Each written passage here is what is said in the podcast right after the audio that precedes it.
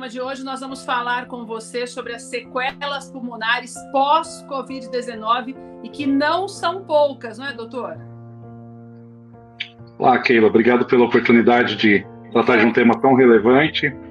Ah, sim, é verdade. A, a doença Covid-19, habitualmente, nas formas moderadas e graves, ela causa importantes danos pulmonares. São pneumonias, inflamações nas membranas pulmonares que podem levar a sequelas significativas. É, na pneumologia, nós já estamos familiarizados a ter que cuidar de pacientes que têm sequelas após uma pneumonia comum adquirida na comunidade, após uma gripe grave ou após uma tuberculose, por exemplo.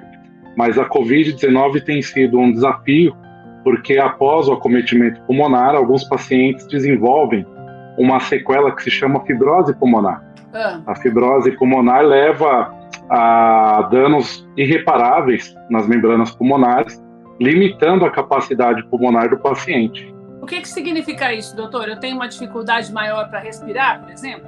Veja só, quando ocorre um processo inflamatório pulmonar, como no, no caso da Covid, ah, é como se houvesse uma batalha entre o vírus e o nosso sistema imune em meio às membranas pulmonares. Sim. No meio desse cenário de guerra, são produzidas substâncias que são danosas às membranas pulmonares. Acumula líquido, água, proteínas, citocinas inflamatórias que geram danos a essas membranas. Com o desfecho, o nosso sistema imune vence o vírus, né, acaba o processo infeccioso e se inicia um novo processo de restauração desses danos decorrentes dessa guerra. Nesse processo de recuperação, ah, os mecanismos biológicos vão levar a basicamente dois desfechos. Um, em que o pulmão vai se reorganizar e aquelas membranas pulmonares vão voltar a funcionar normalmente, ou vai ocorrer um processo de cicatrização, que pode ser considerado um fenômeno anômalo, em que ao invés de ter uma reconstrução, uma reorganização daqueles tecidos, eles são substituídos por colágeno, uma cicatriz, né? E essa cicatriz ela não tem as mesmas propriedades que os tecidos pulmonares naturais ela é menos elástica, ela não é funcional, né? Então, quanto maior a, a área cometida por essas cicatrizes, menos capacidade pulmonar você terá, né? E a manifestação pode ser sim de falta de ar, de cansaço, a diferentes esforços. Você pode ter uma sequela pequena, mas que pode se tornar importante quando for fazer uma atividade física mais intensa. Doutor, uma corrida. o meu comportamento pós-Covid, ele influencia diretamente nessa recuperação? Tem algum, algum passo a passo que eu tenho que fazer quando eu saio do hospital, recebi alta, ainda me sinto ofegante, ainda tenho a falta de ar e algumas sequelas. Mas para que dê tudo certo, para que eu tenha uma probabilidade maior de recuperação, isso eu preciso também fazer algumas coisas diferenciadas? Sim, é, é importante que você cuide dos seus hábitos saudáveis, é como eu gosto de chamar, da sua vida. Né? Então, após uma internação por Covid, por exemplo, é esperado que você tenha tido uma perda significativa de massa muscular, né? que você tenha uma certa dificuldade ainda alimentar, muitas vezes por falta de apetite, por uma questão ainda do paladar não estar normalizado, do olfato. Demora um pouquinho, né, doutor? Não Demora. Casos, né? E também para as pessoas que são entubadas, né, doutor? Também tem as dores que dizem que é muito difícil também. A pessoa perde muito peso e diz que é muito difícil para voltar a se alimentar naturalmente, né? Muito difícil também, além desse processo da intubação, ah, o tratamento com anti-inflamatórios acaba levando a uma fraqueza muscular, uhum. né? Então, ah, além disso, ah, o sono fica desregulado, você pode ter insônia e hipersonolência durante o dia, né? Então, tudo isso gera um desequilíbrio do organismo.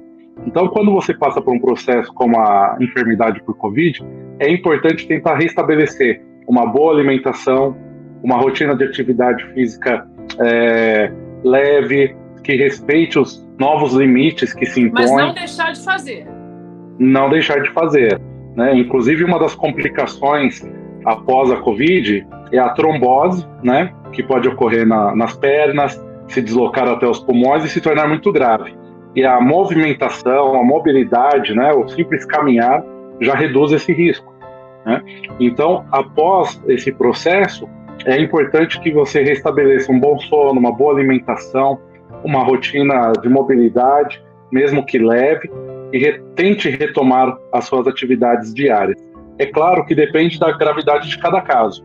Como você falou, um paciente que foi entubado, que sai muito fragilizado, vai precisar de todo um suporte e mais tempo para se recuperar. O passo mais objetivo ah. né, é você fazer um segmento clínico né, ah, para fazer uma avaliação pós-Covid e aí, então identificar as possíveis sequelas que ficaram desse processo para fazer um cuidado adequado, né? Mais específico mesmo. Mais específico.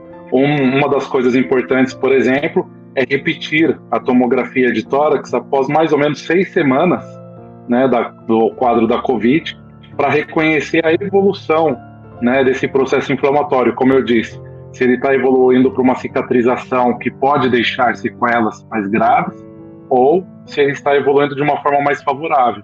E hoje nós já temos algumas informações de como manejar melhor esses pacientes, alguns medicamentos que ajudam a minimizar essa cicatrização anômala e preservar a função pulmonar. Senão é como um indivíduo estivesse tendo um pulmão mais envelhecido do que o resto do seu corpo. Doutor, muitas pessoas, é mito ou verdade de que essas novas variantes do vírus é, podem trazer problemas ainda maiores que ainda a ciência tem estudado, mas ainda não tem um caminho certo para uma recuperação efetiva? É, essas novas variantes, elas por enquanto têm mostrado um comportamento de maior transmissibilidade. Né? Nós estamos atentos para entender se, do ponto de vista clínico, elas apresentam é, sintomas e complicações diversas tudo muito recente ainda. Essa informação ainda não está muito clara. Existem alguns estudos, né, inclusive aqui no Brasil, na cidade de São Paulo, Campinas, que seguem pacientes após a Covid para tentar estabelecer essas complicações. Por enquanto, é muito cedo falar de complicações específicas por cepas. De uma maneira geral, o que a gente vê é um predomínio de complicações pulmonares e neurológicas e cardiológicas após o quadro de Covid. Aí varia de acordo com a gravidade de cada caso, né? Doutor, vamos terminar com os nãos do pós-Covid. O que é que eu não posso fazer de jeito nenhum que pode colocar em risco a minha recuperação e prejudicar ainda mais a saúde depois de passar por uma doença como essa? Que está proibidíssimo. Certo. Olha, de uma maneira geral, está proibido fumar, tá certo? Ah, além de, do tabagismo facilitar uma, uma, aumentar né, o risco de você se contaminar por Covid e ter a forma grave, o tabagismo ele diminui muito a capacidade pulmonar. Então a gente não pode considerar fumar ou estar perto de quem está fumando. É muito importante isso. Ah, estar perto também?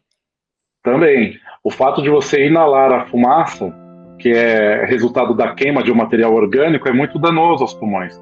A gente tem que evitar isso a todo custo. Agora, doutor, se nós conseguíssemos nos proteger mais, obedecer mais todas as normas, sairmos menos de casa, ia ficar, se nós saíssemos menos, tudo isso ia ser muito mais fácil, né? Não chegaríamos nesse ponto de pensar no pós, e sim no pré.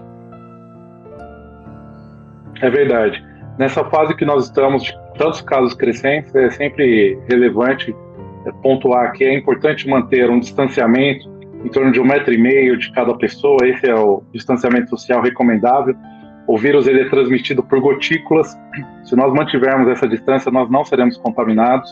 O uso da máscara, da higienização frequente de mãos para nos proteger. E agora, aguardar a sua oportunidade de receber a vacina. Independente de qual seja né, o posicionamento da pneumologia, da comunidade médico-científica, é de que as pessoas aceitem a vacinação é uma excelente forma de prevenir e controlar essa doença. Doutor, muito obrigada pelas suas orientações. Você que está assistindo a gente vai ver que tem os contatos do doutor aqui na tela e também para você se inscrever aqui no nosso canal e obter mais informações, ative as notificações também. Procure sempre um especialista, um pneumologista, para que você se cuide melhor, preste mais atenção nesse dia a dia, principalmente depois de uma doença tão grave como essa. Obrigada, viu, doutor? Muito obrigado, Keila. Até a próxima.